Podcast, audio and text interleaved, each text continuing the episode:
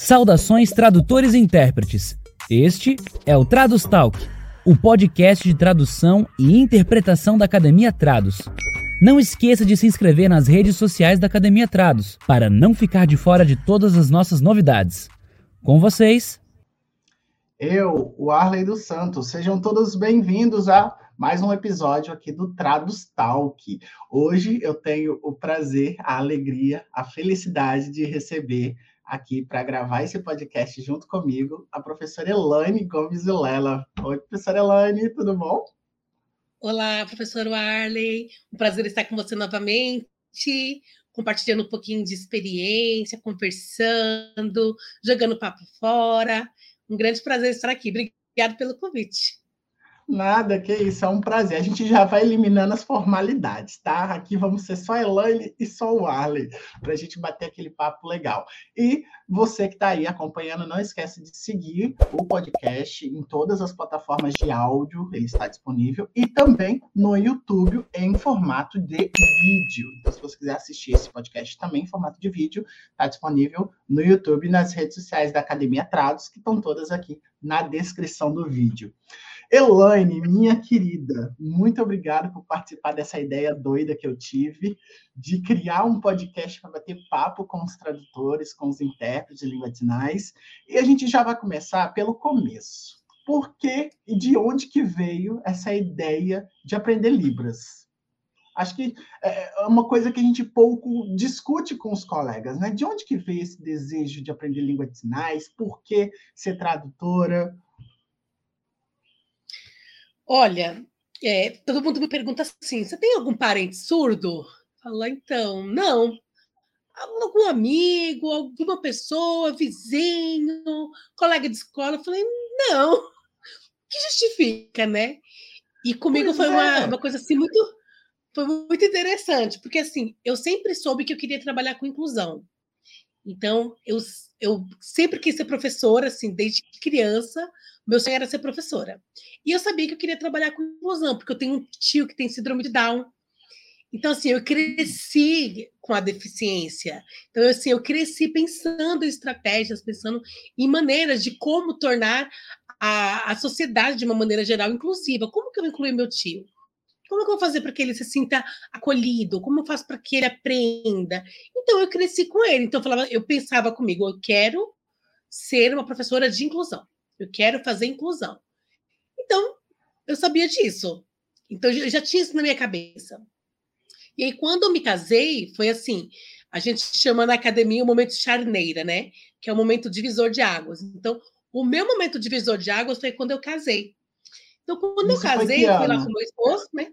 De, de bracinho dado. Quando cheguei lá na frente. Foi, que ano? foi no ano de 2006. Ah, 2006. Ah. Quando eu cheguei lá na frente, que eu olhei para o lado, tinha uma mulher interpretando. Eu falei, quem trouxe ela? Porque eu não conhecia nenhum surdo, não tinha, não tinha nem. Assim, nós já, já tinha visto, com certeza, várias janelas em Libras, mas eu não tinha ainda ligado nome à pessoa, não tinha visto tão perto. E quando eu vi ela interpretando, ela fazia assim. E eu falei assim, gente, para tudo que eu quero olhar essa mulher agora. E naquele dia eu falei assim, gente, eu quero fazer isso na vida. E realmente, aquele dia assim foi o start, foi o pontapé inicial. Eu casei com a Libra, sabe? Então, aquele dia eu casei com a Libras. Então, assim, ali eu firmei um compromisso. Eu falei assim, eu quero fazer isso. E ali eu comecei, né? O primeiro contato que eu tive foi na igreja mesmo, porque foi onde eu vi pela primeira vez, foi que me encantou, né? A música ali em Libras. Falei, gente, eu quero fazer isso. E aí eu comecei na igreja, então comecei a fazer oficina na igreja, que eu participo. E depois fui procurar outros lugares para fazer curso de Libras. Aí eu comecei com um curso que o professor era surdo. Aí eu cheguei lá, o primeiro dia a secretária estava junto, a moça da secretaria. Aí ela falou assim: ah, então, gente, vocês vão ter aula com o professor surdo. Aí a gente, ok. E você vai ficar Até aqui então, com a gente, né? né? Até então nem sabia o que, que isso significava. Não. Isso significava, né? Aí eu falei, uhum. você vai ficar aqui com a gente, né? Ela, não, vocês vão ficar só com ele? Como é que a gente vai fazer se ele não ouve? Não, vocês vão ficar aí com ele. E meu professor, assim, foi uma pessoa incrível que me deu meu sinal, que é esse sinal, na comunidade oh. surda, que é o professor Fábio de Sá. Então, assim, top fantástico. Hoje ele está até famoso, é... meu professor. Fábio de Sá é aquele da USP? Fábio de Sá, isso. Ah, engraçado. E foi meu primeiro professor eu já vi ele por aí. Sim, ele, não, ele é fantástico, ele é incrível. É, ele trabalha com é, visual vinacular, assim, que é fantástico. E o que que acontece? Ele falou, aí a primeira coisa que eu aprendi foi o alfabeto. Porque ele ia mostrando o alfabeto e ia mostrando os sinais. Então, assim, isso foi um negócio assim, a gente ficava assim, gente, agora? E tinha prova também, era, uma, era muito interessante. E aí, na prova, ele pegava a gente colando, que era uma coisa assim muito feia, porque ele falava, a gente pensava, ai, olha, o professor não tá ouvindo. Não tá ouvindo. Aí ele ficava, ó, eu tô, eu tô vendo. Que legal, Elaine. Então, assim, e aonde que você aprendeu Libras? Então, aí o que, que acontece? Eu comecei na, na igreja, com a oficina, depois eu fui fazer esse curso com o Fábio, né, na instituição uhum. do SENAC. Então, eu fiz os dois módulos de básico e intermediário no SENAC. E aí, depois, eu fiquei um tempo é, sem contato com o surdo. Então, esse tempo que eu fiquei sem contato com o surdo é como se eu tivesse esquecido. Porque, como é uma língua, se a gente não pratica, a gente acaba perdendo né, os sinais. Aí a primeira vez que eu encontrei um surdo, depois de acho que uns quatro anos sem contato, gente, eu fiquei assim agora, oi, é oi com essa, é com essa, e agora como é que eu faço? E foi muito, muito difícil, porque eu fiquei muito tempo sem contato com a língua. E aí eu falei assim, eu não posso parar, eu tenho que continuar estudando, tenho que continuar me formando. E aí, ó, tudo que tinha fazia. Era curso aqui, era curso lá. Ah, onde vai ter surdo no shopping? Vou para o shopping. Aonde vai ter surdo no parque? Eu vou para o parque. E aí eu fiz isso, comecei a ir para lugares onde tinham surdos. E aí eu comecei a trabalhar, né? Eu me formei com a pedagogia. E eu, até então, as salas inclusivas com crianças tinham autismo, é, crianças com meningocele, é, crianças com, com vários tipos de deficiência que eu atendia na sala mas não tinha surdos. E Você até fez então. Pedagogia? Falei, você fez pedagogia na Metodista, né? Na Universidade Metodista. Como é que foi Isso. chegar na pedagogia? E por que pedagogia? Olha, eu, eu, você não vai acreditar, mas eu passei um tempo que eu morei na roça, lá em Minas, Minas Gerais. Eu morei um período lá. E assim, eu sempre quis ser professora mesmo. E quando eu estava lá, eu comecei a fazer o curso normal superior, que é o hum. curso que substituiu o magistério. Então, eu iniciei lá em, lá em Minas esse curso.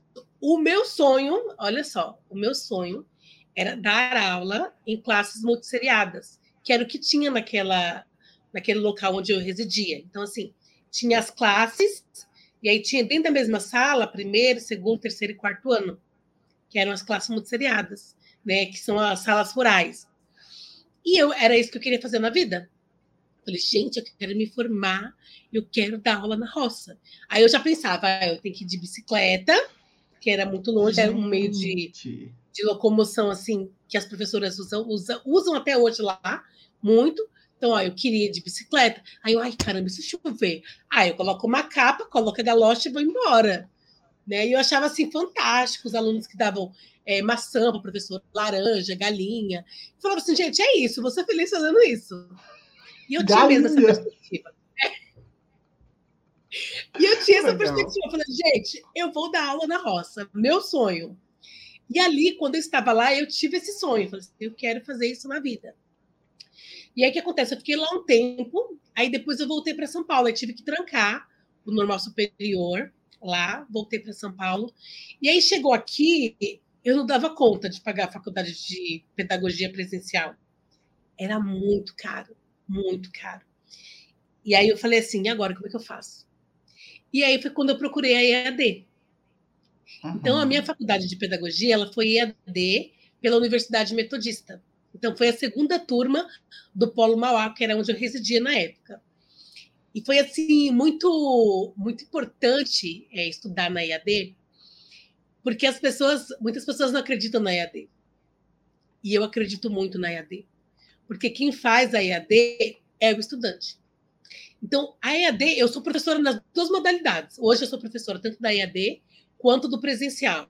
Gente, EAD é muito mais difícil. Muito, muito mais difícil, mais. porque você tem que se organizar, você tem que fazer as atividades, você tem que organizar o seu tempo, organizar o seu cronograma. São muitas e muitas e muitas leituras para você realizar as atividades. Então, assim, o EAD, ele exige de você mais dedicação. Eu não sei se eu posso mensurar assim. Sim, então, assim, é sim. muito difícil. E hoje eu brigo, sabe, o Arley, se alguém falar assim, ah, a EAD não presta, eu falo assim, como é que é? Fala isso aqui na minha cara, que a EAD não presta.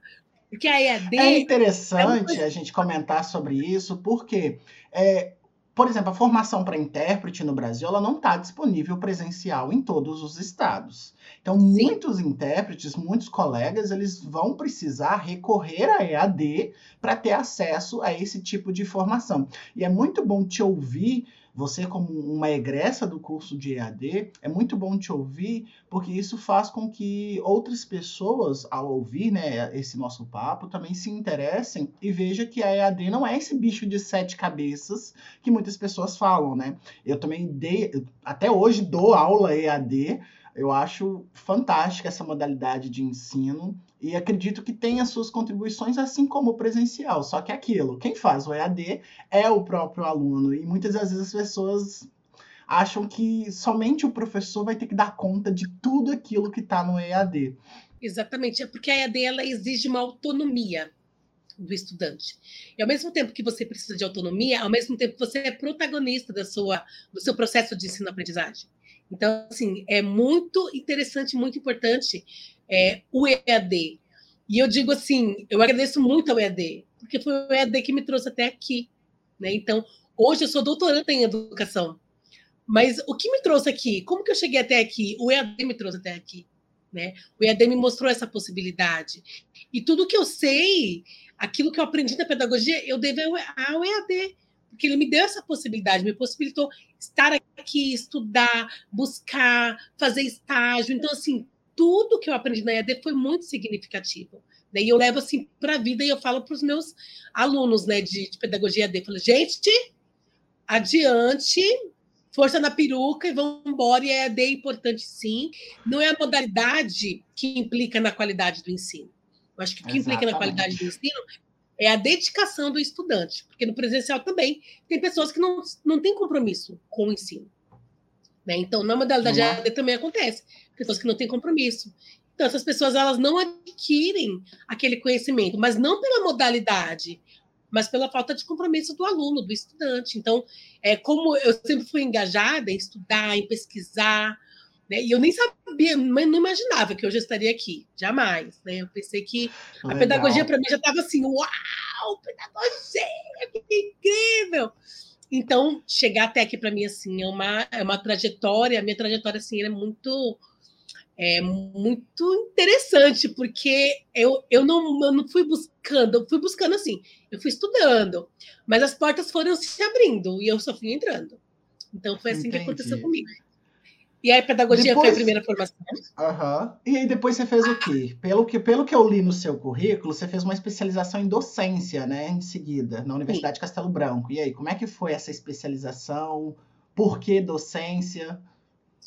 Olha, eu, eu acho que foi assim uma escadinha, sabe, Warley? Eu estava lá, fiz a pedagogia, terminei. E aí, quando eu terminei a pedagogia, eu estava prestando concursos públicos, aí meu marido. E aí eu não passava, era assim é, 20 mil pessoas e 200 vagas, por exemplo. E eu ficava frustrada que eu não conseguia passar, que eu não conseguia é, ser aprovada. E aí ele falou assim: olha, veja o que você gosta de fazer e você precisa é, sair um pouquinho do anonimato. Você, porque junto com essa galera toda que tem pedagogia, você é mais uma na multidão. Então você precisa se destacar em alguma, em alguma coisa. O que, que você gosta de fazer? Faz uma especialização. Eu falei, Libras? Com certeza. Porque eu já fazia o curso, eu já sabia, eu gostava. A questão de trabalhar com surdo me encantava. Né? Então eu falei assim: não, vou fazer então a, a Libras. Vou fazer tradução e interpretação. E aí eu fiz é, a pós-graduação em tradução e interpretação, que era muito, muito legal. Porque tinha professores assim que eu já tinha tido antes e pessoas que falavam assim, cara, vou ter aula com esse, com essa pessoa, esse profissional incrível. Né? Até um dos profissionais que eu tive aula foi Vinícius Oliveira. que eu, na hora que eu encontrei ele, eu falei assim: Mas você me deu aula lá, você tá aqui na pós. Foi muito, foi muito legal. E também tive é, professores surdos também. Então, todo esse processo na, na pós-graduação em tradução e interpretação em Libras foi muito legal, porque foi muito prático, foi muito eh, sistemático, então a gente treinou muito. Então, aquilo que eu tinha perdido por aquele tempo que eu fiquei é, sem contato com o surdo, então eu retomei na pós-graduação, porque geralmente as pessoas falam, ah, mas é muito teórico. A minha não foi. Então, a minha teve esse teor de prática, então, assim, para mim foi, foi incrível. Foi até uma metodologia que eu adotei como professora da pós-graduação é, em língua de sinais, que eu também sou professora na pós. Então, também eu adotei essa metodologia. E aí, no percurso da, da pós-graduação em tradução e interpretação, aí alguém chegou para mim e falou assim: Olha, você sabia que eles estão precisando de professor universitário de Libras? E eles pagam super bem. Eu falei: Aonde paga bem? Tô indo, onde que eu deixo meu currículo? Onde que eu deixo meu currículo? Eu vou lá agora.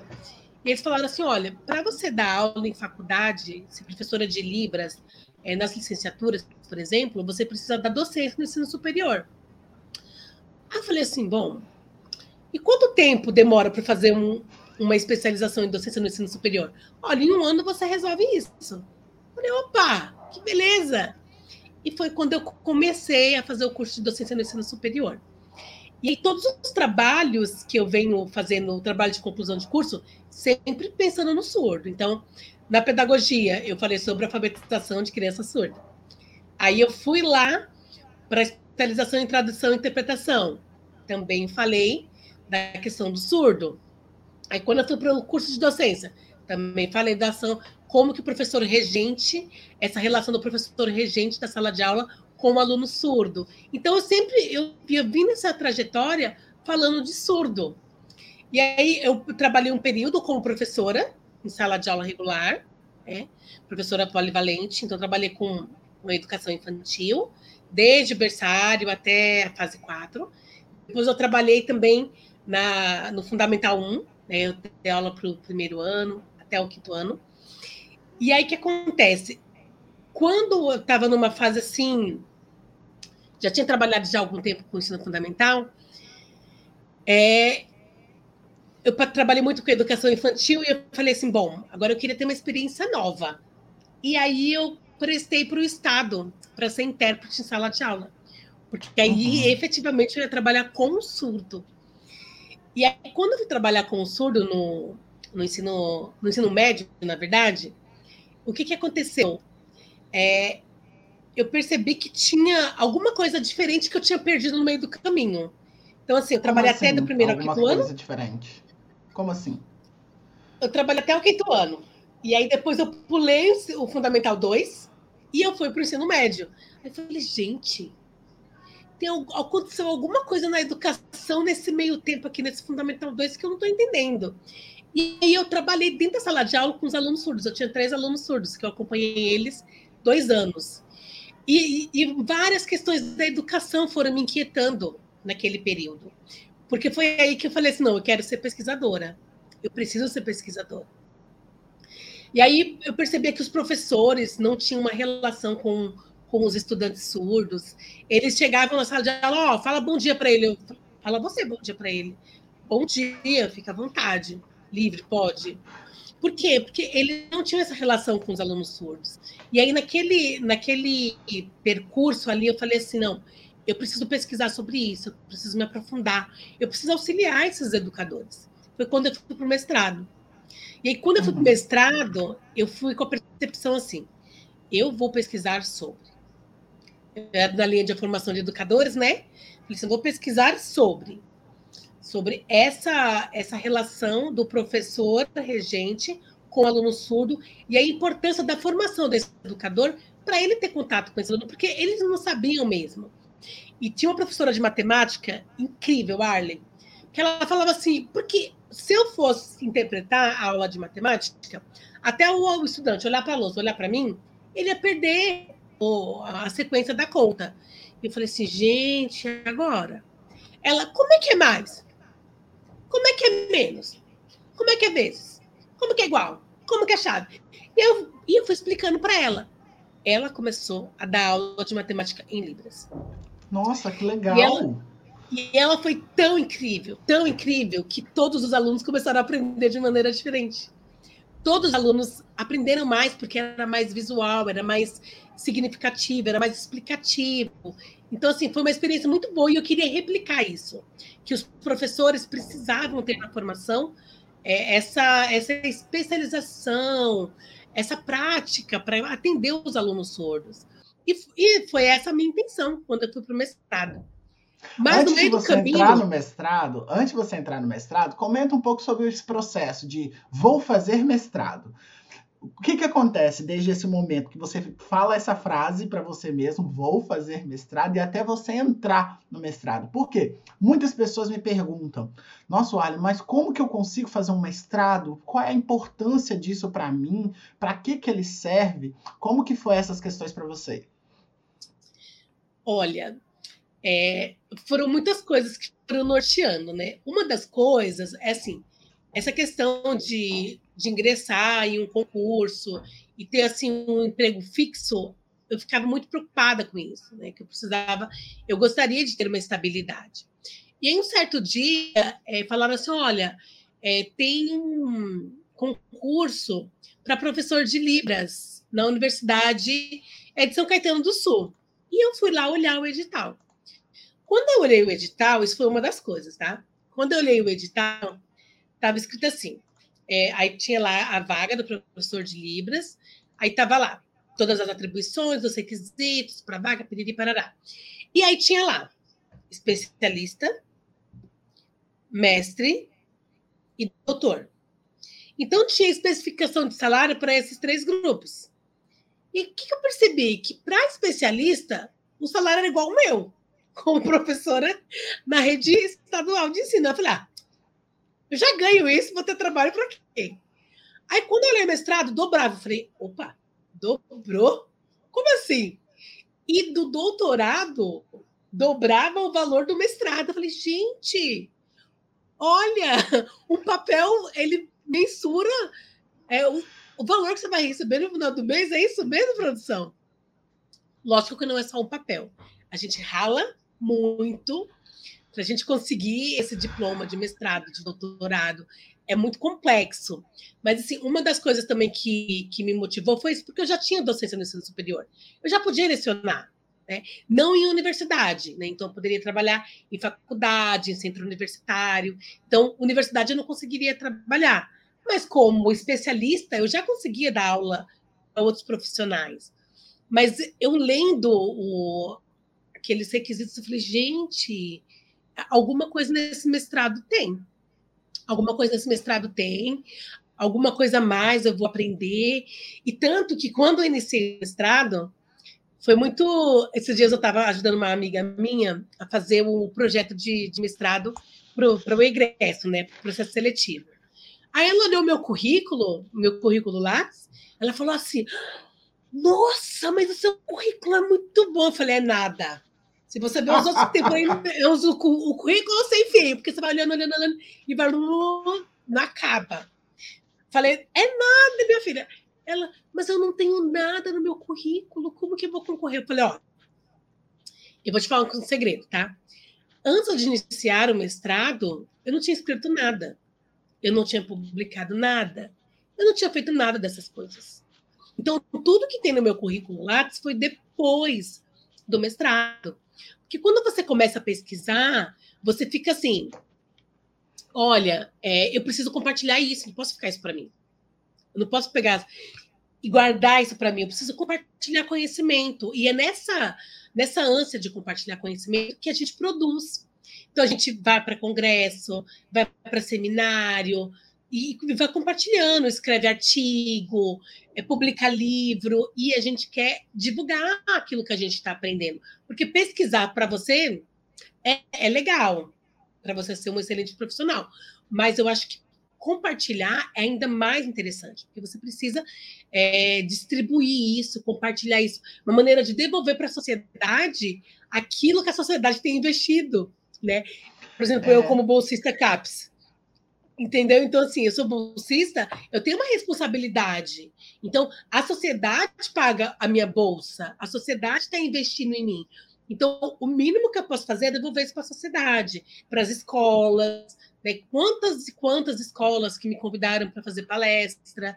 Na verdade, eu até me oferecia, gente, você não quer que eu vou dar uma palestra na sua escola? Não. Eu preciso devolver isso, eu preciso compartilhar isso. Uhum. E eu fiz muito isso, né? Nesse período de pandemia. O que eu fiz de live Acho que todo dizer, mundo. Não está escrito, né? até tá.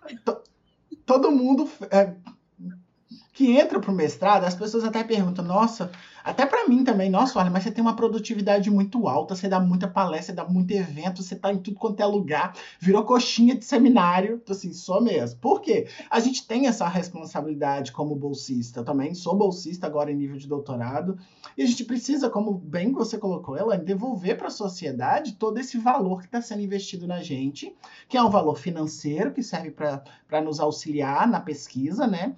Baixo, um valor baixo pelo nível de pesquisa que a gente precisa publicar por aí, né? Eu, por exemplo, estou trabalhando Exatamente. com tecnologia na formação do intérprete e tecnologia custa caro, né? Equipamento custa caro. Então, CAPES, aumenta a nossa bolsa aí, por favor, né? Não custa pedir.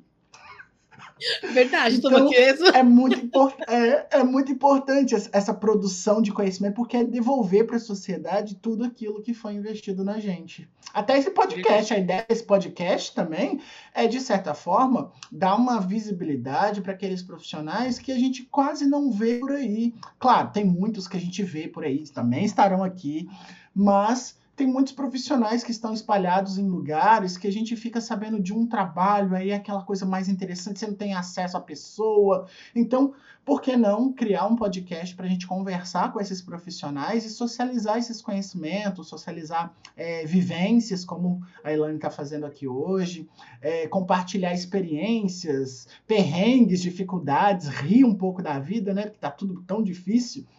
Então, a, a ideia desse podcast também é socializar conhecimento e devolver para a sociedade é, um pouco de tudo isso que a gente vem desenvolvendo, né, Elaine? E aí você chegou numa tradução, numa especialização em tradução, na Castelo Branco. Você fez a docência, depois você fez tradução e aí tu entrou no mestrado. No teu mestrado, o que, que você desenvolveu no mestrado? Olha, foi muito engraçada a questão do mestrado, porque eu o meu desejo, ainda assim, não mudou meu desejo, não. Meu desejo era mudar o mundo. Como que a gente muda o mundo? É aos poucos. Então, eu queria mudar a formação. Eu queria, não, eu quero eu faço isso. Mudar a formação do professor para atender o aluno surdo. Então, mudar a formação. Era essa a minha proposta. Então, trabalhar com a formação do professor para atender o aluno surdo. Então, como eu dava aula no ensino médio, então eram 11 professores. Matemática, português, química, física, educação, educação física, é, filosofia. Então, tinha todas as, as, as disciplinas ali. E eu pensei, trabalhando na formação, lá na base do professor, a gente vai preparar ele para atender o aluno surdo. Então, é isso que eu queria fazer. Só que no meio do caminho, aí tem aquele poema, no meio do caminho tinha uma pedra assim, as pedras são necessárias, são necessárias para a gente pensar como que a gente vai é, trabalhar com isso. E aí eu fiz um, um, um, trabalho voluntário. Uma das alunas da sala que, que eu atendi os alunos surdos, ela falou assim, Pro, eu tenho uma... Os meus vizinhos, tenho três vizinhos que são surdos. Você não quer ir lá conhecer? Falei, opa, surdo? Não me chama para ir conhecer surdo, não, que eu vou. Onde tem surdo, eu tô lá. Vamos. E aí eu fui. E aí, nesse, nessa casa, tinha três surdos, só que eram surdos que não sabiam Libras. Então, para vocês, tradutores e intérpretes que sabem Libras, fácil. Muito fácil Moleza. conversar com um surdo que sabe Libras. Agora, o desafio de verdade é o surdo que não sabe Libras. Né? Então, é, são surdos que não se estruturaram, não foram para a escola, né? ou se foram para a escola, não formalizaram nem a língua portuguesa, nem a Libras. E aí, como é que você conversa com esse povo? Então, assim, é uma, é uma linguagem mais gestual mesmo, mais visual que você tem que ir desenvolvendo. E uma das, das surdas, ela estava ficando cega. Eu falei assim, gente, como é que faz com a surda que está ficando cega? E eu não tinha noção que existia uma coisa chamada surdo-cegueira. Nunca tinha sido apresentado para mim. E a partir dessa necessidade, eu fiquei um ano dentro da casa deles, eu realizei um trabalho voluntário. Olha só, eu comecei querendo alfabetizar, olha que, olha que pretensão a minha. Professora, né? Coisa de professora pedagoga, né? Louca. E aí eu falei assim, vou alfabetizar eles. E aí, na época, uma, a que estava ficando cega, estava com 58 anos, a outra tinha 54 e o outro tinha 50. Eram três adultos surdos. Né? E além da surdez, eles tinham outras questões. Né? Então, é, uma tinha uma questão com depressão muito forte, e o outro também tinha epilepsia, e essa estava ficando cega. E aí a pessoa falou assim: olha, ó, só cuida dessa que está ficando cega aí, os outros pode deixar. Eu falei, não, vamos embora os três. Aí eles compraram um caderninho, começaram a copiar. Aí eu comecei a ensinar com coisas que eles tinham acesso. Então, assim, fazendo receita de bolo, pegando a etiqueta do, do, dos Bem freiriana, né? Bem Paulo é. Freire. É. e aí eu fui tentando ensinar. Só que com o tempo, sabe o que eu percebi? Que aquilo não era significativo para eles. Porque eles não iam usar a escrita, eles não saíam de casa. Eles não iam usar a escrita. Então, assim, eles não tinham contato com a escrita em outros momentos. Então, assim, eu ensinava, eles perdiam. Eu ensinava, eles perdiam. Eles não retinham. Mas por quê? Porque não era significativo. Então, a gente fala muito hoje de aprendizagem significativa por isso. Que quantas coisas que a gente aprendeu que a gente não usou? Já era, perdeu. Agora, quando você aprende sistematizando, utilizando aquilo em, alguma, em algum momento da sua vida, em alguma questão social, você não vai esquecer. E aí, só sei que para terminar, para resumir a história, eu terminei o ano ensinando eles a pintar pano de prato. Aí eles começaram a pintar pano de prato e vender para a família, e eu ensinei os valores monetários, ensinei a dar troco, pronto. Foi isso que eu fiz. Mas aquilo da, da surda estar ficando cega, gente, como é que eu faço? E eu fui fazendo algumas coisas com ela é, por feeling. Falei assim, eu acho que isso vai dar certo. Porque ela, ela estava perdendo a visão e ela ia ficar totalmente cega. E aí eu pensava assim, mas como que ela vai se comunicar com a família depois que ela ficar cega? Como ela vai saber quem está falando com ela? E aí o que acontece? A gente eu pedi para ela pegar todas as fotos dos familiares é, ela vê a foto, falar o sinal do familiar, como que esse familiar ia falar o sinal dele para ela depois que ela não estivesse enxergando mais, vender os olhos dela para ela fazer as coisas com o olho vendado dentro de casa, treinando mesmo essa questão assim, de maneira assim mais divertida. Ah, se você não enxergasse, como você ia fazer? Para poder já dar esse treino para ela, porque a única coisa que ela fazia era assistir televisão no cantinho do sofá e depois que ela ficasse cega. Como seria? Então eu fui é, trabalhando com essas, com essas estratégias. Só que assim, ninguém me ensinou nada, ninguém me falou como é que fazia. Então eu fui fazendo de acordo com o que eu achava que daria certo. E é interessante, Warley, que depois que eu fui estudar sobre a surdo-cegueira, que eu descobri que tinha surdo-cegueira, eu percebi a escassez de cursos na área da surdo-cegueira. Então, assim, uhum. era muito difícil de encontrar. Era muito difícil, não achava. Então, assim, eu consegui fazer um curso só, né, que foi um curso no, no, no Espaço TK, que era um curso de estratégias de interpretação e guia interpretação e comunicação áptica. Foi o primeiro curso que eu fiz relacionado à surdo-cegueira. Então, e eu falei assim, gente, algumas coisas que eles falaram no curso, eu falei, ah, eu fiz isso. Olha que interessante. Mas eu fiz por fim mesmo, então não tinha essa formação, não tinha esse conhecimento. E aí, lá no mestrado, voltando para o mestrado, eu tinha que falar isso para contextualizar, eu já tinha um projeto de pesquisa pronto, já tinha sido aprovado pelo comitê de ética, estava tudo prontinho para fazer a pesquisa. Aí eu falei assim, gente, mas no que que isso me move? No que que essa pesquisa com a formação de professores para atendimento aos surdos, no que que isso me move? Eu vou pesquisar de novo sobre o Congresso de Limão, de, de Milão, na Declaração de Salamanca. Eu vou, eu vou começar tudo de novo, essa pesquisa, né? E aí eu fiquei assim, será que eu quero fazer isso? E aí eu falei assim, eu queria tanto fazer uma coisa que me impulsionasse, que me apaixonasse, e foi por isso que eu fui pesquisar sobre surdo-cegueira. Porque, assim, eu não sabia, só que eu queria tanto descobrir sobre aquilo, queria tanto saber como é que funcionava, e aí a minha orientadora, assim, me deu total apoio, minha professora Adriana falou assim, você quer fazer isso? Peraí, deixa eu ver se tem referencial teórico. Tem, vó, bora, vamos lá. Vamos pesquisar sobre então, surdo-cegueira, sobre educação de surdos cegos. Então, você mudou a perspectiva de pesquisa de formação de professores para trabalhar com alunos surdos para a educação de surdos cegos. Exato. Então, assim, aí eu mudei a minha linha de pesquisa, e aí eu fui procurar surdos cegos, fui trabalhar com a narrativa dos cegos, como foi para eles na escola, como eles tinham sido atendidos, como tinha sido o acesso. E eu fui trabalhando com isso, com a narrativa desses surdos cegos sobre o período da escola. E eu falei, mas e agora? Como é que funciona isso? E aí, nessa perspectiva de descobrir como que atualmente são atendidos os surdos cegos, porque eu trabalhei com surdos cegos adultos, né, surdos cegos adquiridos, já adultos, já formados, que passaram pela escola.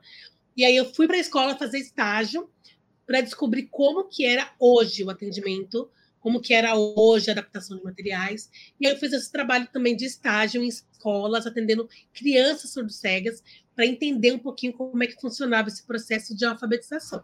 E aí essa foi a minha pesquisa de mestrado. E aí, ao final da, da pesquisa, depois da defesa do mestrado, eu transformei a minha dissertação em um livro que o professor Wiley tem aí que eu mandei para ele autografado. Tem, tenho, tenho aqui, ganhei. Olha, gente, ganhei autografado. Coisa mais linda. aqui o meu. Então, esse aqui é o meu livro, Educação de Surdos Cegos, Perspectivas e Memórias. Então, é, eu Só peguei a minha pessoal, as informações relacionadas ao livro da professora Alanis vão estar aqui na descrição do vídeo, tá, pessoal? E aí foi muito, foi muito gostoso produzir o livro, porque eu fui é, afunilando para a questão da educação, porque na dissertação tem outras questões, por exemplo, sobre estratégias de interpretação. Então, na dissertação tem, né, como que atende alguns recursos de tecnologia assistiva que são utilizados dentro do, do percurso, da, da, da interpretação, desse processo, como que o surdo cego ele vai entender os recursos táteis que são utilizados, a base, a construção imagética, os dos classificadores. Então, eu fiz isso na dissertação mas não entrou no livro, porque o livro era mais focado na questão da educação, como que é esse processo de alfabetização da criança surda. Então, o livro é mais direcionado para a questão da educação. E aí, o mestrado, eu finalizei com isso, eu falei assim, ai, gente... E aí, quando eu defendi o mestrado, aí o, a banca falou assim, olha, a gente vai te aprovar com uma ressalva. Eu falei, ai, o que eu pedi? Ai, errado? meu Deus! O que que eu fiz? Olha, a ressalva é a seguinte: que você não pare de pesquisar. Você precisa continuar pesquisando e a, e a condição é você ir para o doutorado. Falei, vixe, como assim? Eu já ia pendurar minha chuteira. não, você Então, tipo, você ia parar no mestrado, você não tinha pensado em fazer o doutorado até então, naquela não, época? Não, não tinha pensado. Porque, assim, o mestrado já foi assim, um grande desafio o mestrado já estava muito além daquilo que eu tinha imaginado para mim. O mestrado assim, já estava muito acima do que eu tinha é, projetado para futuro. O mestrado já era muito pá para mim, sabe? Então, eu não imaginava que eu, que eu tivesse assim habilidade, competência para fazer um doutorado, né? Ah, gente, o mestrado já foi, imagina doutorado. Doutorado é muito mais difícil. Então, eu não imaginava que eu fosse capaz de fazer. Estou terminando, gente. Termino esse semestre aí, meu doutorado. Vou defender esse semestre. E assim, vou convidar vocês, né? Vou pedir para o Arlen dar um jeitinho aí de colocar aí na Academia Trados aí essas informações. Trados notícias, hein? Hashtag fica a dica, hein? Já tem um quadro novo, meu Deus! Traz notícias, gente. Olha a professora Elaine que esteve aqui conosco, vai defender o doutorado.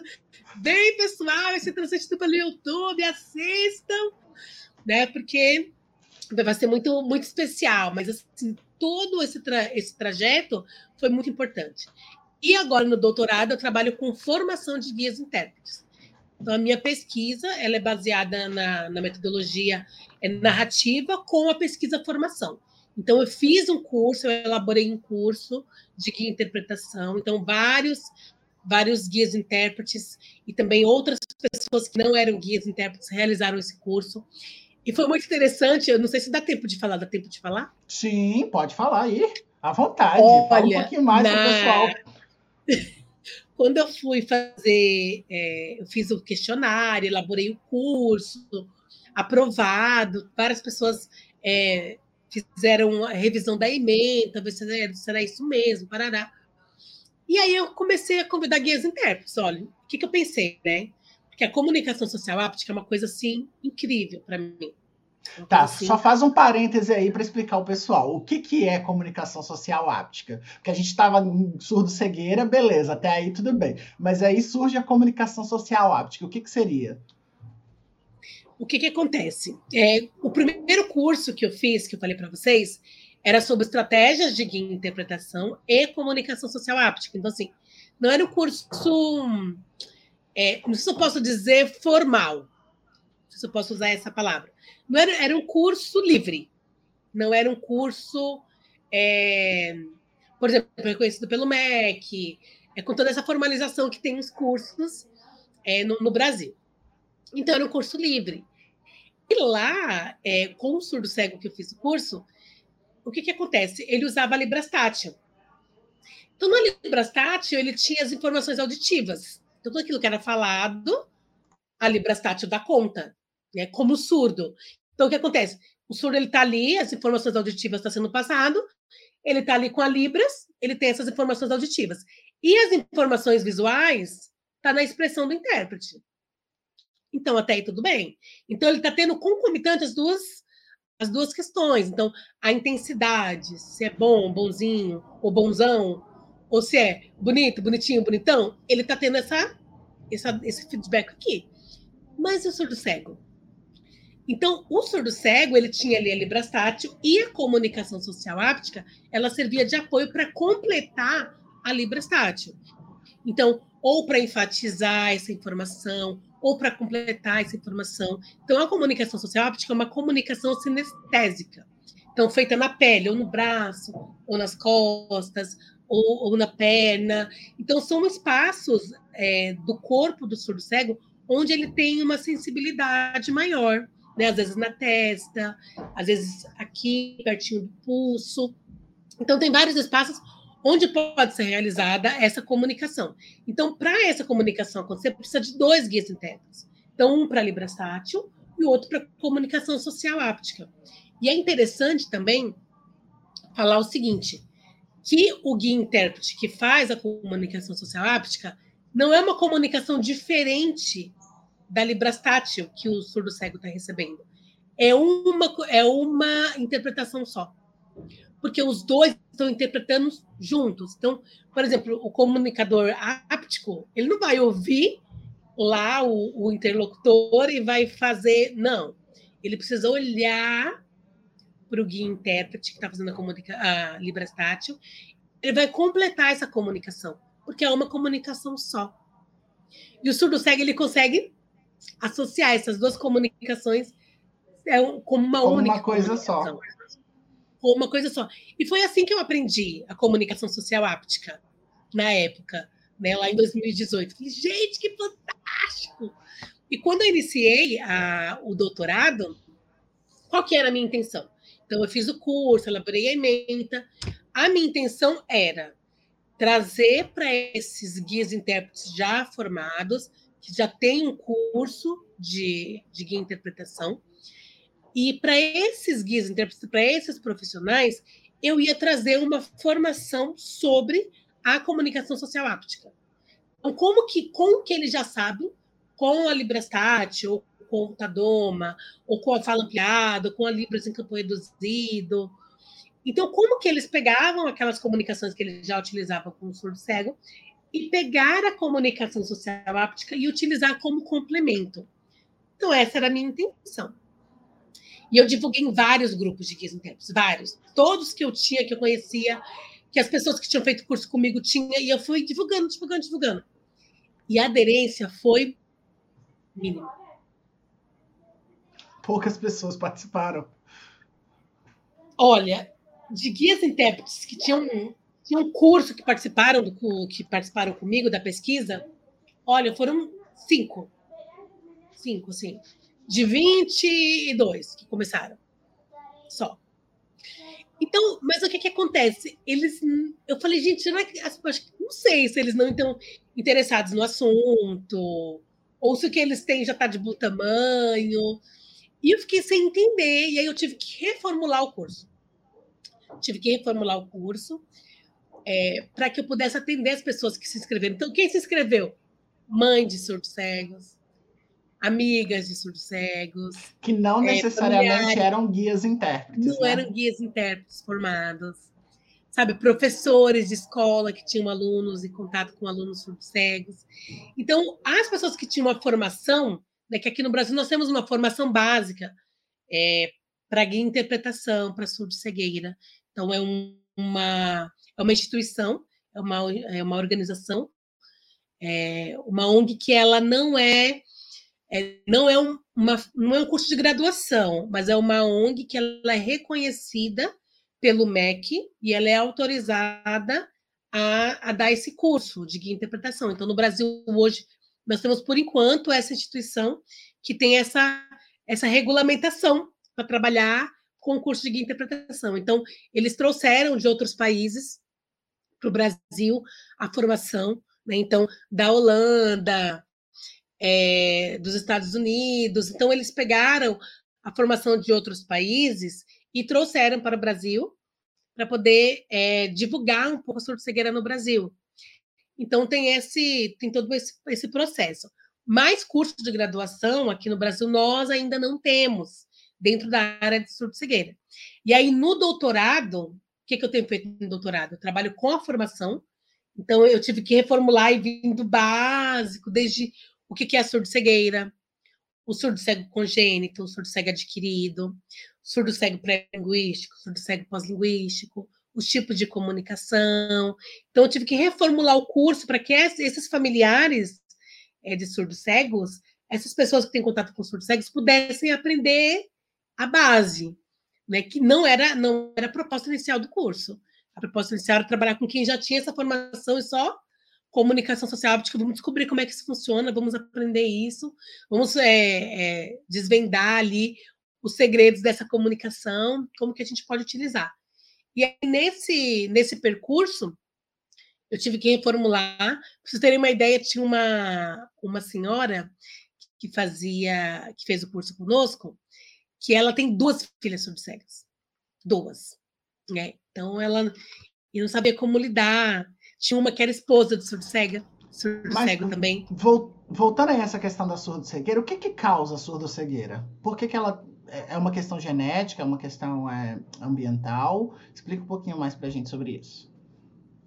Então, a surdo-cegueira, ela tem vários, é, tem várias nuances, né? A maior é, incidência da surdo-cegueira é a rubéola congênita. Então, 75% dos surdos-cegos, eles ficam surdos-cegos por conta da rubéola congênita. É uma causa, assim, muito recorrente de surdo-cegueira. Outra causa recorrente também é a síndrome de Usher. Então, ele nasce surdo e ele vai perdendo a visão, vai fechando a visão, até ficar totalmente cego. Tem a retinose pigmentar também, que é outra causa de surdo-cegueira. Outra causa também tem a meningite também, que também causa surdo-cegueira. E outra outra coisa também que causa surdo-cegueira, que a gente descobriu há pouco tempo, chegou lá no Instituto Benjamin Constant, lá no Rio de Janeiro, um rapaz de 34 anos que ele ficou surdo-cego depois do Covid. Então, por conta do Covid, ele ficou entubado muito tempo e foi uma sequela do Covid, ele ficou surdo-cego. Então, assim, tem N, tem N é, é, modos, formas e, e, e causas da surdo-cegueira. Pré-natal, pós-natal, por acidente, AVC também pode ser que cause surdo-cegueira. Né? Então, tem, tem, várias, tem várias causas aí também envolvidas para a aquisição da surdo-cegueira. Então, Elane, a gente pode ter é, as pessoas podem ter como sequela uma surdo-cegueira. É uma coisa, acho que é um, primeiro, um dos primeiros casos, né, relatados sobre Sim. isso. É um dos, assim, o primeiro caso que procurou ajuda, professor Warley. Imagina, olha, quantas pessoas, quantos surdos cegos tem no Brasil que nós não temos como medir, como mensurar. Por quê? Porque, por exemplo, se a, porque a surdo-cegueira né, é configurada pela perda sensorial da visão e da audição, só que em diferentes graus. Então, antes as pessoas pensavam, olha, ele é surdo-cego se ele for totalmente cego, totalmente surdo, mas não é isso. Se ele for surdo total e tiver uma perda visual, é surdo-cego. Se ele for cego total e tiver uma perda auditiva, é surdo-cego. Se ele enxergar um pouquinho, ouvir um pouquinho, ainda é surdo-cego. Porque a surdo-cegueira é configurada pela perda sensorial da visão e da audição, concomitantes, independente do grau. Acontece também assim como surdos, porque, por exemplo, o IBGE ele não tem uma metodologia específica para a gente diferenciar o que é deficiente auditivo e o que é surdo uma Sim. vez que a gente tem elementos culturais, elementos linguísticos que diferenciam essas pessoas, né? Com a surdo-cegueira isso também acontece, a gente não tem esses números porque é, tem uma metodologia que não atende e não é capaz de nos dar essa resposta, pelo censo, por exemplo? Exatamente. Não, não tem como mensurar e medir e quantificar por conta disso. Né? O que nós temos é, que a gente consegue com mais facilidade, por exemplo, é nas escolas, quando as escolas mencionam, é, identificam que a criança é surdo-cega. Né? Então, olha, a gente tem uma criança aqui, e isso quando é solicitado um profissional para atender essa criança. Então, se não tiver um profissional que precise de atender essa criança, ela não é nem quantificada. Então, é, a gente tem esse problema assim muito específico. E também pelas pessoas não identificarem. Muitas vezes nem o surdo se reconhece como surdo cego. Tem alguns que sim. Então, assim, ele é, ele é surdo, ele começa a perder a visão, ele fala: olha, eu sou surdo cego. Tem outros que falam assim: olha, eu sou surdo. Então, se você está vendo que ele não enxerga quase nada, tem 10% da visão e ele não se encaixa, ele não, ele não adquire, ele não é, entende essa identidade, ele não tem essa identidade formalizada internalizada, na verdade, dentro dele, a identidade surdo-cega. É como a identidade surda, né? não tem várias identidades surdas. É a mesma coisa, também tem a identidade surdo-cega. Então, se ele não tiver essa identidade surdo-cega, ele não se reconhecer como surdo-cego, a gente não consegue nem quantificar. Porque eu não posso chegar para ele e falar assim, oh, meu querido, você é surdo-cego. Não dá. Porque ele não se vê assim, ele não se reconhece assim, ele não se identifica, ele não, ele não entende essas características. Então, não tem como é, nós quantificarmos por conta disso. Mas tem um, um site, né, uma reportagem do INES, que menciona mais de 10 mil surcegos no Brasil. Então, ele menciona Uau, então é essa um, quantidade é um número significativo, né? É um número significativo. Só que eu não sei como eles fizeram essa coleta de, de informação, eu não sei como eles quantificaram. Mas está lá essa reportagem que eles mencionam. E o INES é, para nós, é uma referência, né? Então, é o Instituto Nacional de Educação de Surdos, então, então tá lá, 10 mil. Então, a gente imagina que deve ser isso ou perto disso, sem contar que não são só é, as crianças, jovens e adultos. As pessoas, à medida que elas vão avançando na idade, elas vão ficando surdo-cegas. Elas vão perdendo também a visão e a audição. E essas pessoas, elas entram nesse quantitativo? Né? Então, a gente tem essa, essa questão também. E assim, e como é uma deficiência pouco divulgada, pouco mencionada, as pessoas não conhecem. As pessoas não sabem. Então, por exemplo, eu tenho um filho surdo que está ficando cego, mas eu nem sei que existe surdo-cegueira. Eu não sabia. Eu, e eu, eu, como intérprete, eu trabalhava com surdos, tinha feito curso, tinha feito especialização, eu não conhecia. Então, imagina as pessoas que não têm essa, esse processo de pesquisa, sabe muito menos. Então, eu acho que é uma, é uma deficiência a gente precisa divulgar muito, a gente precisa falar muito, né? E vocês que estão nos ouvindo aqui, por favor, divulguem, falem, ó, existe, tem a surdo-cegueira, é assim, assim, assim que funciona, né? E a gente também está aí à disposição e, e tem uma literatura é escassa, perto das outras deficiências, nós vamos comparar, mas tem sim uma literatura bem interessante sobre a surdo-cegueira, né? Uma das literaturas é essa, gente, Educação dos Surdos Cegos. Tenham na estante outras... de vocês. Tenham é. na estante de vocês. Mas tem outras literaturas também sobre surdo cegueira, sobre a questão da escrita, sobre a questão da alfabetização, sobre a questão. Tem várias outras questões que são relacionadas na, na literatura sobre surdo cegueira, né? Mas é, nós precisamos de profissionais a gente pensa no, no intérprete, Warley, e eu defendo muito isso. Na minha tese de doutorado, eu estou falando sobre a formação. A formação de profissionais, guias intérpretes, a partir da língua de sinais, a partir da Libras. Então, eu começo a partir do curso de Letras Libras, como proposta de formação dentro do curso de Letras Libras para guia interpretação. Então, em todas as universidades do Brasil que eu pesquiso, olha que legal quando a gente pesquisa, a gente descobre coisas incríveis. Então, de todos os cursos de Letras Libras no Brasil, duas universidades, só dois cursos de Libras, de, de Letras Libras que tem é um semestre. Um é mísero disciplina semestre. obrigatória? Sim, para a surdo-cegueira, como disciplina obrigatória. Mas assim, e os outros? Por que os outros não colocaram lá? Será que eles não lembraram? Será que não, não foi necessário? Será que não, não é. Porque assim, quando é obrigatório ter no currículo, na, na, na grade curricular, eu acho que acho que funciona mais, porque e também garante que todos os alunos que passarem por aquele curso vão sair com conhecimento mínimo, né, sobre Exato. a temática, tendo uma disciplina obrigatória. Eu Sim. passo pelo mesmo problema que você. Agora, na minha pesquisa de doutorado, eu estou falando sobre tradução audiovisual.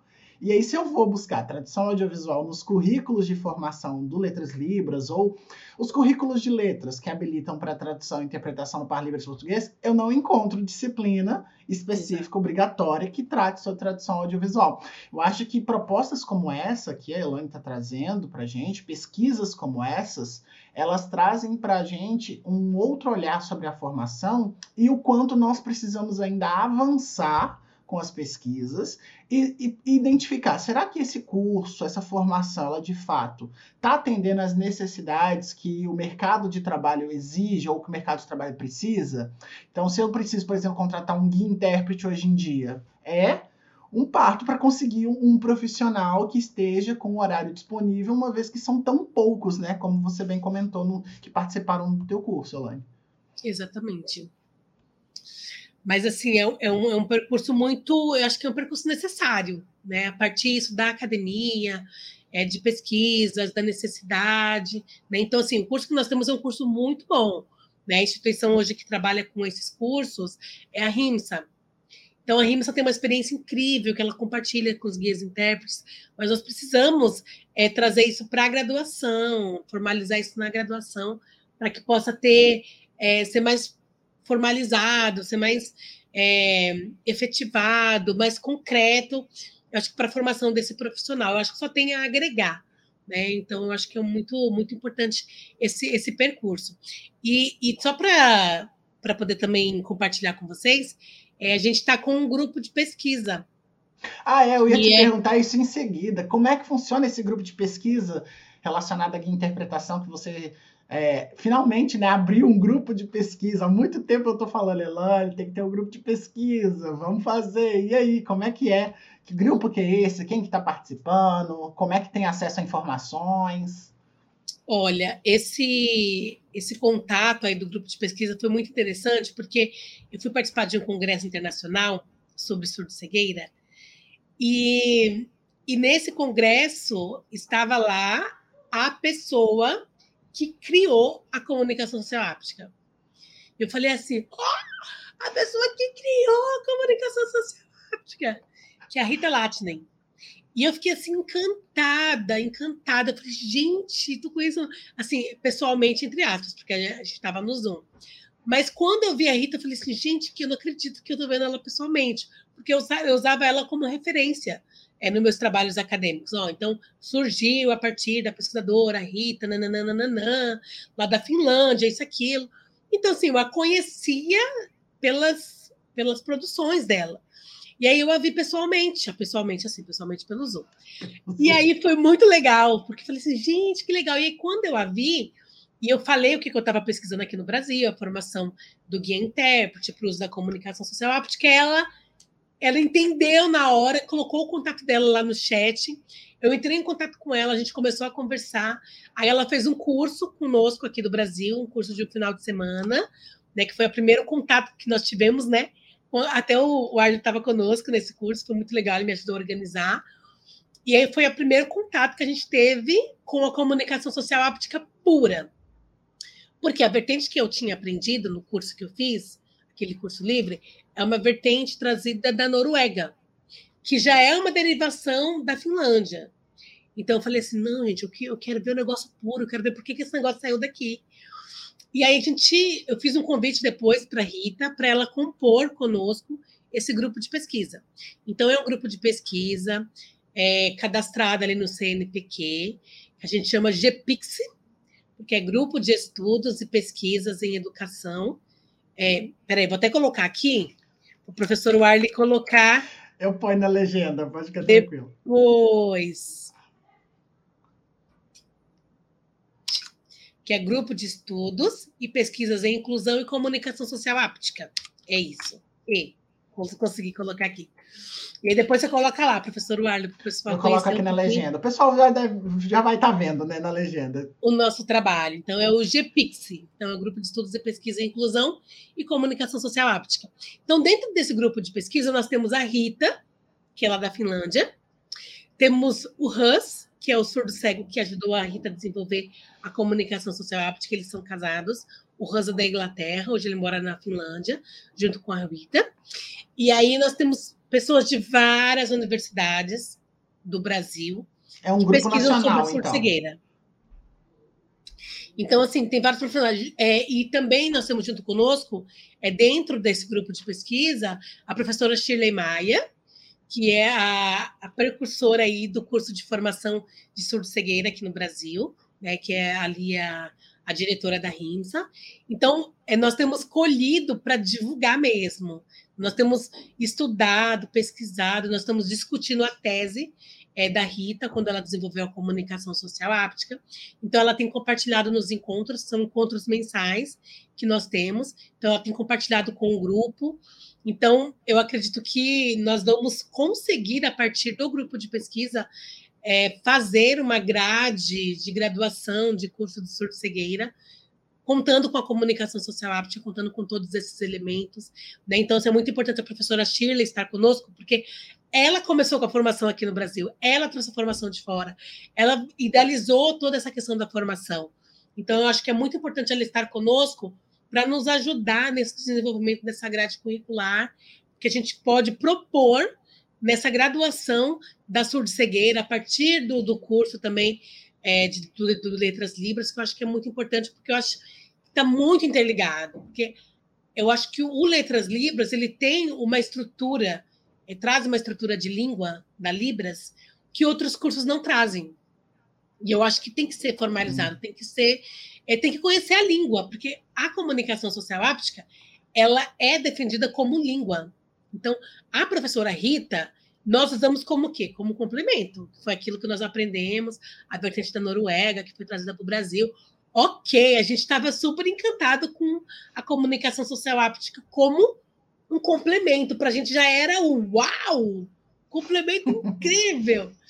Mas ela, como língua, gente, é incrível. E nós estamos tendo essa experiência aqui no Brasil, junto com a Rita e com o Hans. Então, nós temos aprendido a cada dia um pouquinho mais sobre essa construção da comunicação social áptica como língua. Então, não é mais complemento, ela sozinha já traz todas as informações. E eles já usam ela como língua lá na Finlândia. Então, nós queremos, nós estamos trazendo isso para o Brasil. Né? Então, a professora Adriana Barroso de Azevedo é a líder do grupo, eu sou a co-líder desse grupo, e nós temos feito todo esse trabalho aí com o grupo de pesquisa, e a gente está divulgando também o que a gente está descobrindo. Então, nós vamos, é, nesse segundo semestre, nós vamos é, lançar um livro sobre as experiências dos participantes do grupo, as experiências de formação que trouxeram até a surdo-cegueira. Nós vamos lançar um livro agora nesse segundo semestre, né?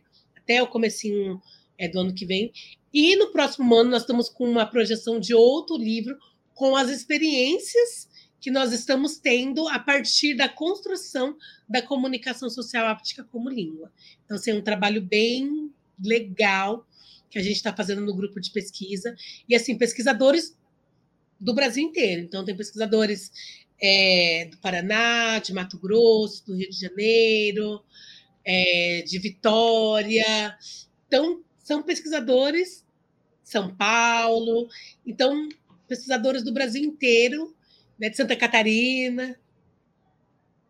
Então, são pesquisadores é, em todo o Brasil, Minas também, tem pesquisadores de Minas. Então, e nós todos estamos construindo juntos esse conhecimento para que possa ser divulgado de maneira ampla em todo o Brasil, à medida que nós formos aprendendo, entendendo mais a comunicação, a gente testando, utilizando com surdos cegos que nós atendemos, para poder, então, ir divulgando e compartilhando essas informações, que eu acho que é muito importante também. O grupo ele já tem as redes sociais relacionadas a, ao grupo? Nós temos o Instagram. Qual que é o Instagram? Fala aí pra galera. Ah, eu vou passar aí. O GPix também.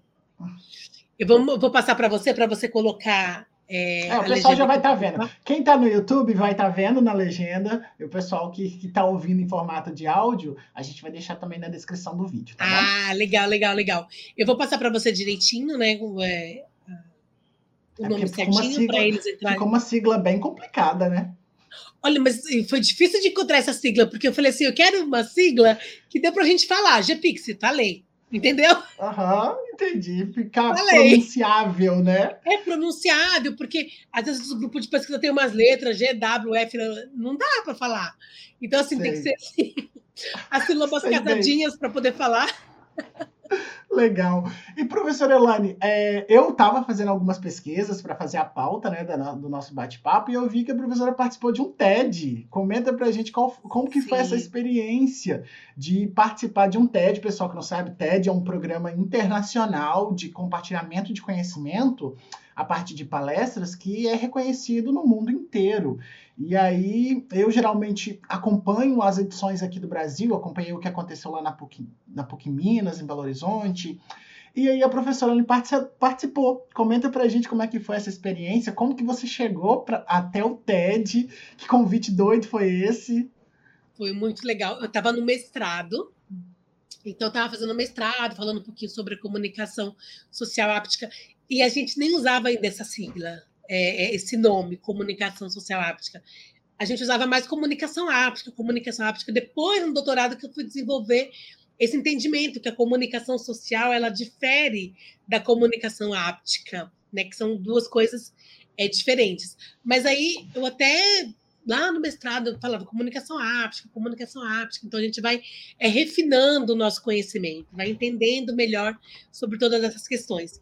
E aí lá no mestrado falando sobre isso, apresentando é, é, trabalhos, apresentando em congressos, é, fazendo seminários é, de dissertação na, na, Universidade Metodista. E aí, em um desses seminários, uma organizadora do, do TEDx, do Dante Alighieri, ela me viu, ela falou assim: você precisa compartilhar isso? Eu não sabia o que era isso, ninguém sabe o que é isso. Você precisa compartilhar o que você, o que você fala é uma coisa muito importante, vai ajudar muitas pessoas. Então você precisa compartilhar é, essas informações aí no TEDx. E ela me fez esse convite. Aí eu falei assim: olha, com muito prazer, né? Essa é a minha, essa é a minha sina. Eu vivo para compartilhar os conhecimentos que eu tenho adquirido, então, para devolver isso, para é, falar e estar tá sempre auxiliando quem tem essa necessidade, porque eu sei eu precisei um dia de alguém me dizer o que era e eu não tive. Eu não tive. Então, assim, eu tive que ir para a internet, eu tive que ir para o Google e procurar e procurar, e ninguém sabia, não tinha, e ninguém sabia me dizer o que, que era isso. Então, hoje, se eu posso falar, então o professor Waller me chamou. Ah, você pode, só se for amanhã. Só literalmente, literalmente amanhã. Eu fiz convite para ela ontem. Vamos, vamos bater um papo? Ah, vamos, claro, vamos amanhã. Demorou. Então, assim, eu gosto muito de compartilhar. Eu gosto muito de compartilhar. Então, assim, é, convite para aula, palestra, eu vou mesmo. Eu vou mesmo porque eu sei quanto isso é importante. Quanto isso muda a perspectiva das pessoas e muda o olhar das pessoas para a cegueira. E o quanto isso é essencial. Porque as pessoas não sabem o que é. Ué, tem alguém que é surdo cego? Quem é essa pessoa que é surdo cego? E a gente precisa falar. E aí, para tirar também aquela, aquele estigma de ah, coitadinho, ele é surdo seco. Ele nem levanta da cama. Levanta sim. Ele levanta sim, ele tem o trabalho dele, ele trabalha, ele estuda, ele tem uma interação social, ele viaja, ele faz tudo que, que nós, com todos os sentidos preservados, fazemos. Tem algumas limitações? Tem. Mas ele, ele precisa de um profissional para auxiliá-lo nessa questão da limitação, por exemplo, da fala, daquilo que está é, ao redor. Mas se ele tiver um profissional que mostre para ele esse caminho, eu conheço surdos cegos que, que sai lá de Osasco e vai para a Avenida Paulista sozinho, ele é a bengala. Entendeu? Então, assim, qual que é a limitação? Então, é, eu venho trazer não as limitações, mas as possibilidades. Então, se ele tiver um profissional que atenda ele bem, com qualidade, ele pode desenvolver muitas habilidades. Ele pode ter contato a muitas estratégias para ele ter autonomia, para ele ser protagonista, para ele fazer tudo que ele precisa fazer. Né? Então, assim, é sempre quando alguém fala assim, ai, coitadinho, mas ele precisa. Então, eu, eu tento desmistificar isso, essa cultura de dependência. Tem alguns que realmente precisam. Né? Então, tem surdo cego que fala assim: ó, tem surdo cego que sai sozinho, eu não consigo. Não tem surdo cego que fala assim: olha, eu preciso que alguém me leve, eu preciso que alguém me traga. Então, uma outra relação. Mas tem surdo cego que consegue fazer tudo sozinho. Ele, se, ele interage com o ambiente, alguém apresenta para ele o ambiente e ele interage sozinho. Né? Então, e tem essas, essas vertentes, como cada um de nós tem. Né? Então, assim, não é uma, uma coisa própria da surdo-cegueira. Todas as pessoas têm essas questões. Ai, gente, eu não ando de ônibus sozinho. Ai, não vou andar de trem sozinho. E eu, eu acho até interessante que esse dia o Arley veio para São Paulo. Meu Deus, vou andar de trem sozinho? É? Uai, eu vou. Uai, eu vou, uai. Uai, eu vou. Então, o que, que acontece? Então, é, a gente vai tirando esses estigmas e mostrando, enfatizando. A minha pesquisa tem um diferencial que eu vejo muitas pessoas que enfatizam as limitações. E eu enfatizo as possibilidades. Eu não estou dizendo que não tem limitação. Não foi isso que eu disse. Eu estou dizendo que é possível. É possível. É possível a partir de um profissional habilitado, é possível a partir de uma família comprometida, é possível a partir de amigos que, que amem e cuidem né, desse amigo, que levem ele, que tragam ele, que ensinem para ele o caminho. Então, eu, a minha pesquisa ela vem mais para essa vertente da possibilidade. Né? E ainda na, na época do TEDx foi muito, foi muito legal, porque eu pude compartilhar isso com uma, um número maior de pessoas, né? com uma abrangência maior, não só nacional, né? que foi muito interessante. A gente tem o TEDx aqui, vou pedir para produção para colocar aqui na tela, para que a gente assista, nem que seja um pedacinho, né? Para ver um pouquinho do que foi falado lá no TEDx. É, tá aqui, pessoal que está acompanhando no YouTube, pessoal que está acompanhando só pelo áudio vai ouvir. Vamos lá. Eu gostaria que vocês prestassem atenção nessa imagem. Bonita, né? Se ela ficasse dessa forma.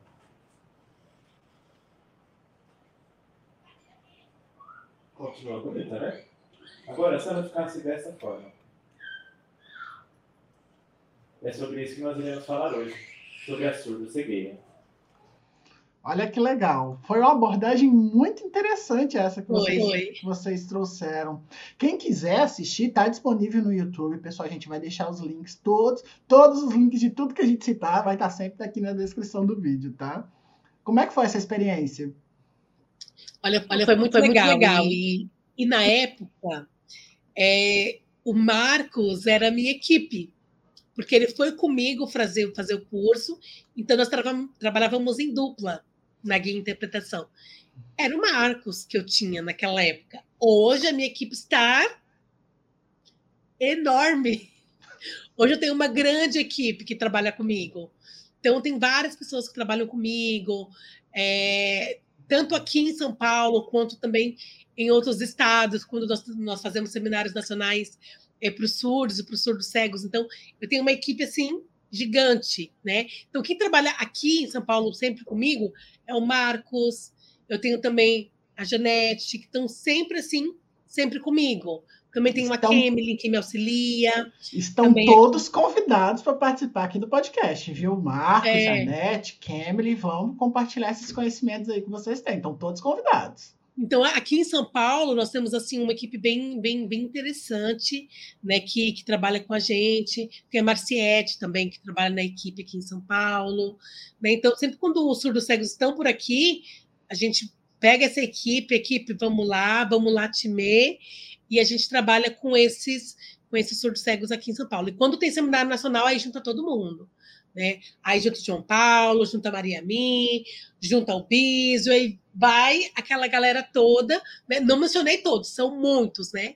Na minha tese eu até vou é, falando um pouquinho, o professor Warley também, quando está conosco, também trabalha na minha equipe. Então, assim, hoje a equipe é bem. A equipe está crescendo a cada dia, e é muito interessante aí esse trabalho é, que o pessoal tem feito, porque eles têm feito formação junto comigo, e a gente tem feito esse trabalho aí, é, eu vou dizer um trabalho de excelência, porque a gente tem buscado a cada dia essa excelência é, na guia interpretação no trabalho com os surdos cegos. Então, muita pesquisa, muito trabalho e muito empenho para desenvolver todas essas habilidades aí, essas estratégias para atender esses surdos cegos. Perfeito.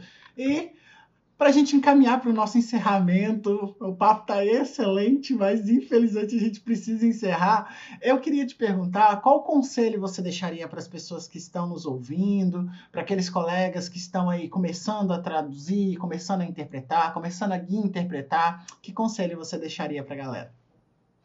Pessoal, o conselho que eu deixaria é pesquisem. Pesquisem, leiam, procurem e tentem conhecer ao máximo essas pessoas que vocês estão atendendo. Assim como o surdo é único, o surdo cego também é único. E cada surdo cego tem uma especificidade que você precisa conhecer. Então, a partir desse processo de conhecimento, a partir desse processo de empatia, você entender. E outra coisa que eu também sempre falo, o Arley, que eu acho super importante, é o processo de empatia, de se colocar no lugar do outro. Então, se eu estivesse no lugar do outro, como eu gostaria de ser tratado, como eu gostaria de ser atendido, como que eu gostaria de, de, de ser aceito nesse espaço. Então, eu parto dessa premissa, né, para que você seja um excelente profissional, para que você seja um excelente amigo, para que você seja um excelente familiar e para que essas pessoas te procurem quando elas precisarem e que, de fato, vocês consigam realizar essa inclusão da pessoa surdo-cega, que eu acho que é essencial. E a surdo-cegueira mudou minha vida, o Arlen. Mudou, assim. É, como intérprete, eu já tinha essa percepção, assim, eu amo atender o surdo, amo, amo, assim, de paixão. Mas o surdo cego tem um quesinho a mais, que é uma experiência ímpar que eu tenho, uma experiência é uma experiência particular, na verdade, né? Mas é uma experiência ímpar de, de atender o surdo cego, de ter ele como meu amigo, de ter ele na minha casa, de ter ele junto com a minha família, de ter ele como profissional, assim, de, de, atender o surdo cego, de perceber o quanto ele tem entendido sobre a informação que você tem passado, do feedback que ele te dá. Então, é essencial. Então, o conselho que eu dou é esse, pessoal: estudem, pesquisem e, e exerçam a empatia, que eu acho que são três coisas essenciais.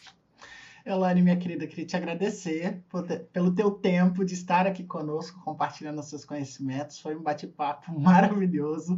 Eu acredito que vai render muito. Trouxe muito conhecimento para a galera. Obrigado de coração. Ai, o prazer foi todo meu. Sabe que eu amo falar sobre isso, né? Sei. Por isso que eu te chamei. Eu sei que você gosta de comentar e falar sobre, pesquisar. Então, pessoal, se vocês tiverem interesse, é, nas publicações e tudo aquilo que o grupo de pesquisa da professora Elaine está produzindo. Todas as informações novamente vão estar tá aqui na descrição do vídeo. A gente pode deixar o e-mail do grupo de pesquisa também, caso pode, o claro. em contato. Então vai estar tá tudo aqui na descrição do vídeo, tá bom, pessoal? Então a gente vai encaminhando para o encerramento. Muito obrigado para você que acompanhou esse bate-papo. Tudo vai estar disponível no nosso canal do, do, da Academia Trados, vai estar disponível lá nas plataformas de áudio também. Deixo aqui um agradecimento especial também para a equipe do Ser Libros, Gustavo e Thiago, que trouxeram acessibilidade para esse podcast. Vão estar aí sempre com a gente traduzindo no Par Libros Português. E aí você confere a tradução é, aqui no canal do YouTube. E nas nossas plataformas você confere todo o nosso bate-papo, tá bom? Um grande abraço, se cuidem, estudem, como a professora Elaine comentou, e a gente se vê na próxima oportunidade. Tchau, tchau. Tchau, pessoal. Este foi o Tradus Talk de hoje, o podcast de tradução e interpretação da Academia Trados. Não esqueça de se inscrever nas redes sociais da Academia Trados, para não ficar de fora de todas as nossas novidades.